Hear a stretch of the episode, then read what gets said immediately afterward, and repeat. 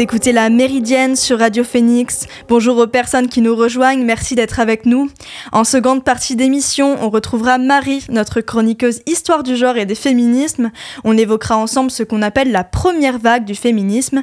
Mais tout de suite, on fait écho à l'actualité et on revient sur la guerre entre Israël et la Palestine. Depuis le 7 octobre, une grande émotion secoue le monde entier. Des rassemblements de soutien au peuple israélien et palestinien ont lieu partout et notamment en France. Lundi 23 octobre à 18h, c'était à Caen et euh, une, une manifestation se déroulait en soutien aux Palestiniens et Palestiniennes. J'ai eu l'occasion d'interviewer des manifestants et manifestantes. Ils et elles m'ont expliqué les raisons de leur présence. Nous sommes tous des enfants de Gaza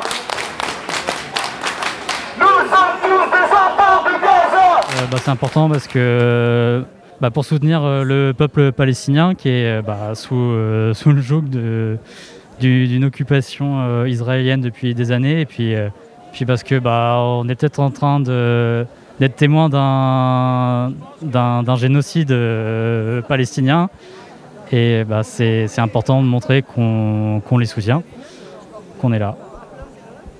Je pense que c'est important d'en être là parce que c'est le seul soutien qu'on peut, hum, qu'on peut donner euh, au peuple parce qu'à notre étage, on peut rien faire de concret en soi. Genre, on peut pas se rendre euh, pour montrer notre soutien. Donc, du coup, euh, faire des manifestations, c'est ce qu'on peut faire. Enfin, ils vont se dire quand même que le monde, ils suivent leur histoire, qu'il y a des gens qui, sont, qui les soutiennent. Et au moins, bah, ça va. Ça va pas forcément changer grand chose niveau économie de Macron et tout, mais ça nous fait déjà à nous un geste, on se sent utile. C'est important d'être là aujourd'hui parce qu'il faut arrêter le massacre qui est en train de perpétuer Israël par rapport aux Palestiniens. Alors certes, le Hamas a, commis des actes terroristes, mais euh, Israël est en train de, commettre des crimes de guerre euh, envers les populations civiles de la bande de Gaza, et c'est absolument scandaleux.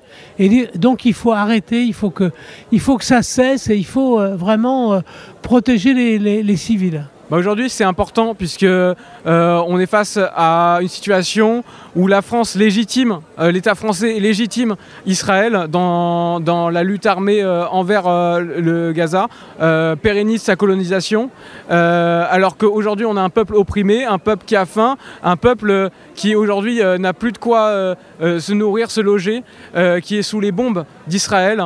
Et euh, c'est juste totalement inacceptable de subir une situation. Il faut se rappeler qui est l'agresseur. L'agresseur, c'est Israël depuis euh, 1948, euh, depuis qu'aujourd'hui, il y a des colons, des colons britanniques qui sont installés euh, sur euh, la Palestine euh, parce que la France avait une dette envers euh, le peuple juif. Alors euh, moi je trouve que c'est important de venir aujourd'hui pour euh, dénoncer euh, l'État d'Israël qui tue des milliers et des milliers de Palestiniens, qui bombarde tous les jours depuis maintenant plus d'une semaine. Et puis aussi pour montrer toute notre solidarité au gouvernement, à tous les Palestiniens et les Palestiniennes. Et puis pour aussi montrer que nous en France aussi on est là, on soutient. Et euh, que euh, les interdictions de manif, on, les, on, passera au-dessus et on sera nombreux. euh, Bah, c'est important d'être présent pour la Palestine, simplement pour manifester notre soutien aux gens qui sont à Gaza. D'être euh, bah, tout simplement contre Israël et de leur montrer, euh, de bien montrer en fait qu'on n'est pas tout seul, qu'ils sont pas tout seuls en fait la Palestine, parce que bah, généralement les médias ils veulent montrer qu'ils sont tout seuls, ils veulent montrer que tous les médias supportent Israël, que toutes les grandes stars supportent Israël, alors que finalement bah, tout le peuple il soutient la Palestine.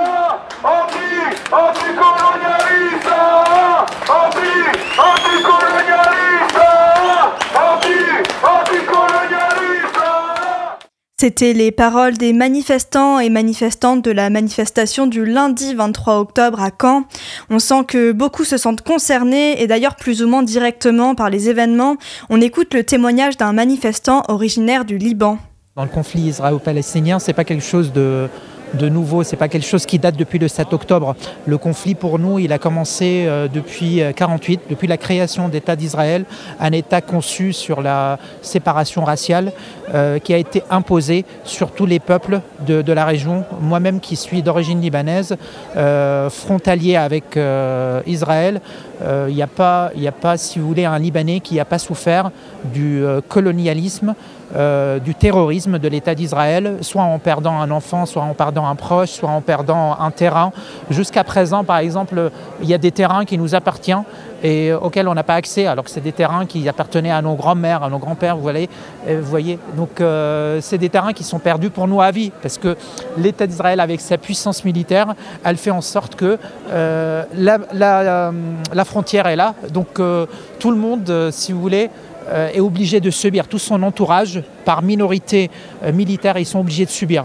Et euh, ça nous nous choque pas tant que ça de la part de l'État criminel lui-même. Mais ce qui nous choque surtout, en fait, c'est la complicité des grandes puissances, notamment les États-Unis, l'Angleterre, à qui malheureusement on doit la création de l'État d'Israël en 1948 et euh, la France, malheureusement, moi, ça fait 20 ans à peu près que je suis en France. Ça a toujours été une position plutôt qui, faisait euh, euh, appel à la paix, à la création de deux États qui vivent côte à côte. Mais malheureusement, aujourd'hui, on va le discours de notre gouvernement qui est totalement partiel du côté d'Israël. Alors que la vérité, elle est euh, claire, est claire et nette. En fait, il y a un peuple qui est opprimé euh, depuis des décennies et on n'a jamais, on s'est jamais soucié de ses euh, galères, de sa souffrance, des, gens qui ont perdu leurs enfants, leur terrain et tout ça. Donc ce qui s'est passé le 7 octobre, il faut voir ce qui s'est passé avant. Il ne faut pas s'arrêter vraiment sur la journée du 7 octobre. Qu'est-ce qui a fait arriver ce peuple à euh, à cette situation, euh, de perdre vraiment toute euh, envie de vivre et d'aller se jeter comme ça dans la gueule de loup juste pour faire du mal à l'ennemi. C'est malheureusement c'est la réaction suite à l'action d'Israël depuis des années, quoi, depuis des décennies même. Voilà. C'était un témoignage d'un manifestant originaire du Liban lors du rassemblement en soutien au peuple palestinien ce lundi à Caen. On sent dans ces témoignages une grande émotion liée à l'horreur de la situation bien sûr, mais aussi une colère qui vient d'un traitement médiatique euh, du conflit qui serait à deux vitesses. On en parlait justement avec Fabien Guillot, géographe à l'université de Caen Normandie et notamment spécialiste des frontières en Palestine. C'était en direct de la Méridienne le mardi 17 octobre, on l'écoute ensemble avant les faits euh, du, 7 octobre et l'attaque euh, euh, sur les civils dans le sud d'Israël, vous avez toute une série de, personnes, d'attaques, pardon, qui, ont été faites par des colons sur des civils palestiniens. Hein. mais ça, on en a pas ou peu parlé, hein, sauf dans, quelques articles, dans, quelques médias, mais globalement, on n'en entend pas parler euh, plus que ça. Donc la situation, on ne peut pas la comprendre aujourd'hui. Évidemment qu'on est euh, face à l'effroi quand on voit euh, ces 260 jeunes morts dans, ce, dans ce festival de techno dans le sud d'Israël, bien évidemment. Ces gens qui ont été tués, ces enfants, ces femmes, oui, c'est terrible et c'est inacceptable. Mais de la même manière, le blocus sur Gaza, euh, la, privation de liberté, cette politique d'apartheid menée par un État contre une population euh, palestinienne est tout aussi inacceptable. Et c'est ça l'enjeu aujourd'hui. C'est pas simplement de, dire euh, d'un côté c'est inacceptable et de l'autre bah, on va voir ça avec le temps. Ça fait trop longtemps que ça dure et malheureusement bah, ce sont les camps les plus radicaux qui aujourd'hui s'expriment. Vous trouvez que le traitement médiatique manque de nuances? Euh, oui, c'est-à-dire que le traitement médiatique, il est euh, souvent, euh, il a besoin de ça. Il a besoin d'avoir une approche souvent binaire des choses. Sauf que bah, dans ces relations humaines, dans ces rapports sociaux qui s'expriment, qui sont des rapports sociopolitiques, euh, c'est pas binaire. Euh, alors il y a des choses qui sont tout à fait condamnables et, pour lesquelles il n'y a pas euh, l'ombre euh, d'un doute à avoir. C'est-à-dire que quand on s'en prend à des civils, quels qu'ils soient, il faut le condamner. C'est la, base de l'humanisme. palestinien, israéliens, juifs, arabes, chrétiens, musulmans, etc. Peu importe. Ce sont des civils désarmés qui ont été tués, des enfants, des femmes, des vieillards, etc. Mais Aujourd'hui, les bombes qui tombent sur, euh, sur la bande de Gaza, elles ne sélectionnent pas euh, pour savoir si c'est un combattant euh, du Hamas ou si c'est un enfant ou si c'est une personne âgée ou si c'est un homme non combattant, ou, etc. Donc, il n'y a plus de distinction. C'est-à-dire que la guerre, c'est le problème, c'est que la guerre ne distingue rien. Et les atrocités de la guerre, On a beaucoup parlé des atrocités euh, sur un autre théâtre de conflit plus proche de nous, qui est celui de l'Ukraine, à juste titre, mais il faut aussi parler à juste titre de ce qui est en train de se passer aujourd'hui. Je pense que la première chose à faire, c'est de dire, il n'y a pas de solution militaire en fait. Il n'y a pas de solution autour de la guerre, il y a une solution politique. Mais donc, il va falloir mettre les gens autour d'une table et, et essayer de trouver une solution politique. C'était Fabien Guillot, géographe canet et spécialiste des frontières en Palestine. Vous pouvez retrouver son interview en intégralité et en replay sur le site de Radio Phoenix. Merci beaucoup aux personnes qui ont accepté de prendre le micro lundi. Merci encore à Fabien Guillot. La méridienne, ça continue, mais avant cela, on fait une pause musicale avec Play Me de Amalou.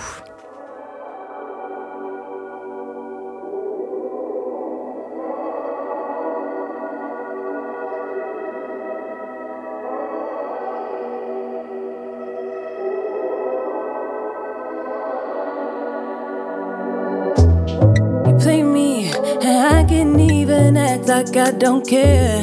I'm tired of thinking it's not conventionally fair. I bet you thought I shy away too much to bear. But really, the investigation will continue. It's a vibe of much complaining. Anxiety was on my daily. Then I found out how much my weight is. If not for that, I'd be sedated. Don't call my phone, try make me say.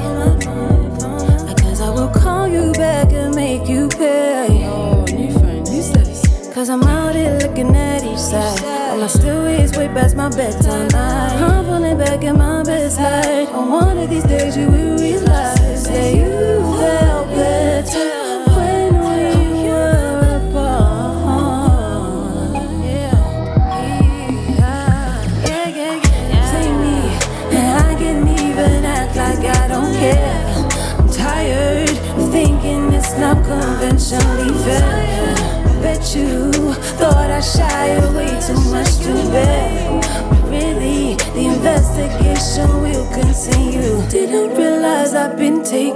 credit for letting me awaken. Just a ride and I'm not playing. There's nothing I won't have my say. So don't call my phone, make me say.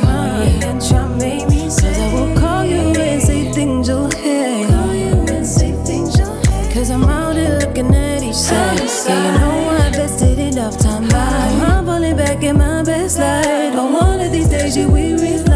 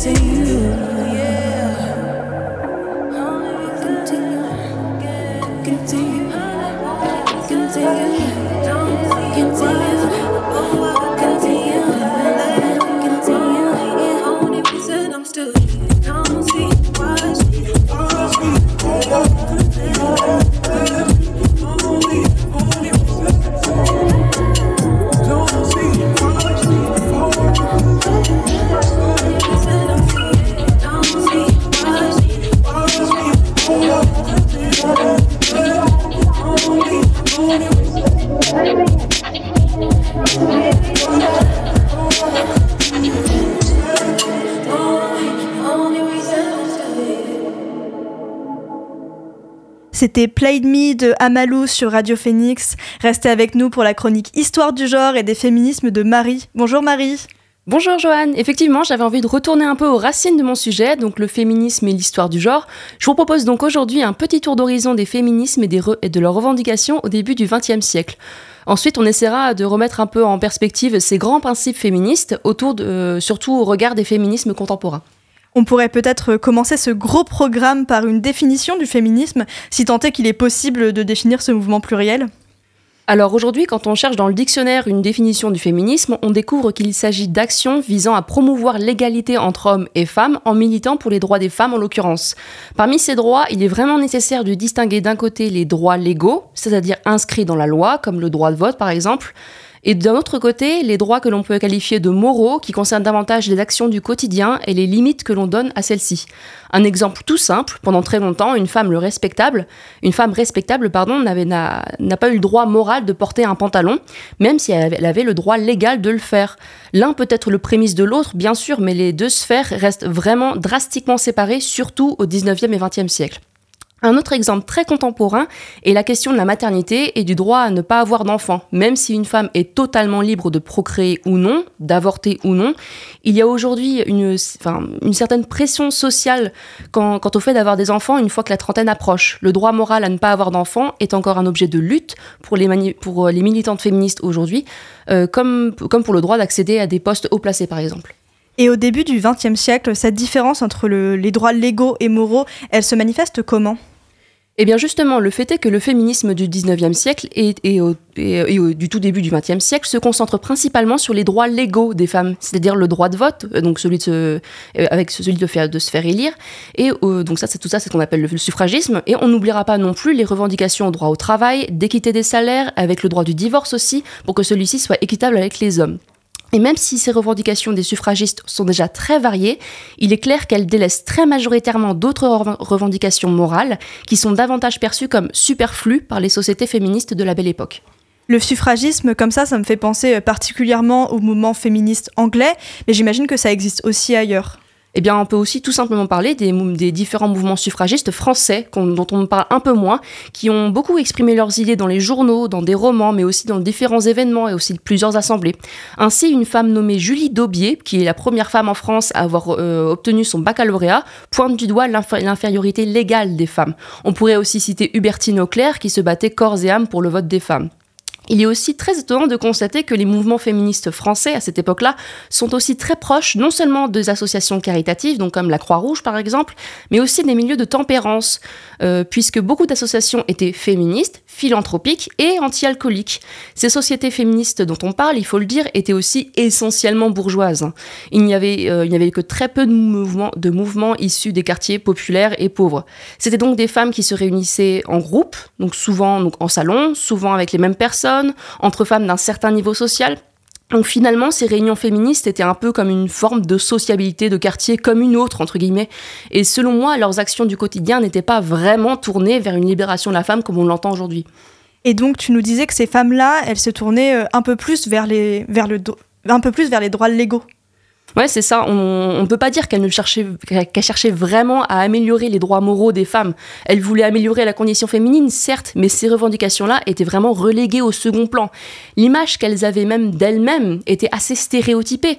Les, associations dont on parlait, elles sont inscrites dans une certaine philanthropie. Donc ces suffragistes étaient toujours tournées vers l'autre, parce que c'est le devoir de la femme de se tourner vers l'autre. Et, c'est surtout euh, qu'elles ne voulaient pas du tout remettre en cause la duplicité des genres. Elles ne veulent pas du tout se comporter comme les hommes, mais plutôt, à l'inverse, exalter des qualités qui sont celles des femmes pour créer une sorte de contre-pouvoir face aux hommes. Nous sommes là donc dans un féminisme que l'on peut qualifier de modéré, mais qui a quand même euh, permis de très très grandes avancées légales en ce qui concerne les droits des femmes. On- donc elles ont par exemple euh, particulièrement fait avancer les droits féminins en ce qui concerne le travail. Mais donc, euh, il n'y avait aucun exemple de femmes vraiment précurseurs du féminisme actuel concernant leurs droits du quotidien? Eh bien si, Johan, parce que quand on fouille un petit peu euh, dans l'histoire du féminisme, on trouve les New Women, donc les nouvelles femmes en français. Alors ce qui est très intéressant avec les New Women, c'est que l'on est sur un mouvement féministe intellectuel, donc c'est assez différent, intellectuel et bourgeois, qui est d'abord né au Royaume-Uni avant de se diffuser dans les productions littéraires françaises. La femme nouvelle, c'est donc d'abord une figure littéraire, je précise bien littéraire, un personnage que l'on retrouve dans de nombreuses nouvelles et des romans durant la Belle Époque, et surtout des personnages qui vont influer énormément les lectrices. De fait, la femme nouvelle ne s'organise pas en société ou en association comme le suffragisme. Là, on est vraiment sur des réflexions et des actions vraiment individuelles, influencées par des lectures, des rencontres avec des personnes tierces. Et euh, qu'est-ce qu'elles ont de différent, ces femmes nouvelles? Alors déjà, les New Women, elles sont suffragistes. Ça, c'est la base, c'est entre guillemets normal. Mais elles vont aller euh, beaucoup plus loin dans l'idée de libération de la femme, puisqu'elles vont réclamer une totale indépendance financière, intellectuelle et sentimentale. C'est-à-dire qu'elles vont commencer à avoir leur, propre carnet de chèques, par exemple, ou alors, à la limite, le demander, le vouloir. Euh, elles vont aussi attendre un petit peu avant de se marier pour, euh, pour mettre l'accent sur leurs sentiments, ou alors une vraie égalité dans le couple, ou alors pour leur travail, tout simplement, comme le font aussi beaucoup de femmes euh, actuellement. On peut aussi euh, évoquer une certaine accaparation, de, donc euh, une, accaparation de plus en plus importante des pratiques proprement masculines, contrairement aux suffragistes, euh, avec une pratique sportive. Donc, les, femmes nouvelles pratiquent le vélo, le tennis. Donc, ça, ce sont des sports qui nécessitent aussi le port d'une certaine tenue, donc d'un pantalon, qui est un- aussi un autre grand axe de transgression des femmes. Ce sont des, des, femmes qui vont aussi fumer, boire de l'alcool dans des lieux parfois peu accueillants envers la gente féminine. La consommation d'alcool et de tabac représente d'ailleurs le stéréotype le plus marquant concernant ces femmes-là, tout simplement parce qu'elles ne s'interdisent plus les actions traditionnellement masculines si elles en ressentent l'envie. C'est pour ça que je disais qu'il s'agissait d'un mouvement très individuel. Il repose davantage sur une pulsion à un moment donné, une envie de faire quelque chose qu'une réelle stratégie élaborée de prime abord. Et donc une New Woman, c'est tout ça. C'est l'appropriation d'une féminité non conventionnelle, un éloignement du dogme de la binarité du genre pour réellement agir sur l'égalité, sur l'équité pardon, légale et morale entre hommes et femmes au quotidien. Et non seulement je pense qu'on devrait aussi mettre ces, femmes-là quand on étudie le, féminisme, ce qui n'est pas du tout le cas aujourd'hui, euh, mais je trouve que ce sont elles les véritables précurseurs du féminisme aujourd'hui. Et est-ce que tu as des exemples de femmes qu'on pourrait considérer comme des New Woman Eh ben, on peut parler par exemple de Sarah Bernard, qui est considérée comme la femme nouvelle du début du XXe siècle. Elle était comédienne et actrice à Paris et elle a vraiment tracé, euh, laissé une trace indélébile dans la manière dont on perçoit non seulement les comédiennes et les actrices, mais aussi les femmes en général. Pour beaucoup, elle est le chef-d'œuvre de l'éternel féminin, mais d'un autre côté, elle fait aussi scandale quand elle est choisie pour incarner un jeune duc allemand dans une pièce d'Edmond Rostand.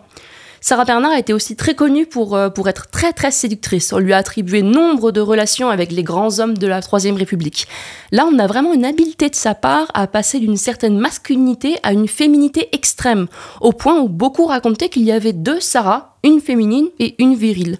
Concernant cette duplicité, il est aussi surprenant de constater une certaine complaisance de la part du public, qui se surprend à aimer ce qu'il considère comme décadent dans la vie de tous les jours. Elle passait son temps à jouer un rôle, celui qui lui plaisait, et elle a acquis une certaine indépendance en contrôlant euh, cette image qu'elle renvoie aux autres.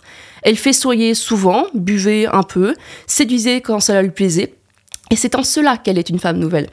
Mais le plus impressionnant dans tout ça, et le plus surprenant euh, pour, euh, pour des auditeurs d'aujourd'hui, c'est que Sarah Bernard ne se considère pas comme particulièrement féministe, tout simplement parce que c'est nous, spectateurs contemporains de son œuvre, et ayant acquis une définition du féminisme plus large, qui nous disons que ce que nous avons sous les yeux, euh, c'est l'une des féministes les plus intéressantes du XXe siècle. Finalement, ce n'est qu'à l'entre-deux-guerres, voire après la Seconde Guerre mondiale, que le féminisme passe vraiment à des revendications plus morales, celles que je viens de décrire, ce qui est assez tardif en soi. Et finalement, cette séparation entre les droits légaux et moraux, est-ce qu'elle persiste aujourd'hui? Eh bien, dans la mesure où aujourd'hui les femmes euh, sont aussi égales que possible à l'homme d'un point de vue légal, et encore ça c'est à débattre, euh, les revendications actuelles sont davantage portées sur le quotidien des femmes, euh, comme par exemple le correct partage des tâches à la maison jusqu'aux agressions qu'elles peuvent subir au quotidien. Aussi, beaucoup, beaucoup considèrent que le féminisme, c'était mieux du temps de nos grands-mères, du temps où elles se battaient pour obtenir le droit à l'avortement, au lieu de s'inscrire dans un féminisme perçu comme un peu gadget.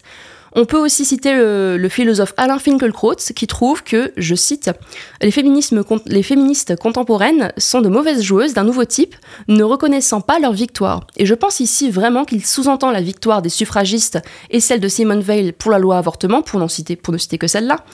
Et je pense effectivement qu'il utilise ici une soi-disant évidence de ces anciennes revendications pour décrédibiliser les luttes actuelles, davantage portées justement sur les droits moraux. Et je finirai cette chronique en citant une journaliste féministe, Benoît Groot, qui a dit en 1975, je cite, On entend souvent dire que ces luttes n'ont pas non plus de raison d'être, puisque les femmes ont obt- obtenu l'égalité. Vieille rengaine. C'est déjà ce qu'on nous disait en 1900. Le degré atteint par la femme est suffisamment élevé. Se figure-t-on la femme juge, la femme sénateur? Et pourquoi pas aujourd'hui ne pourrions pas, et pourquoi aujourd'hui ne pourrions-nous pas rêver à espérer la fin du patriarcat? Merci encore Marie pour ta chronique. On te retrouve dans deux semaines pour une nouvelle chronique Histoire du genre et des féminismes. Vous écoutez La Méridienne sur Radio Phoenix.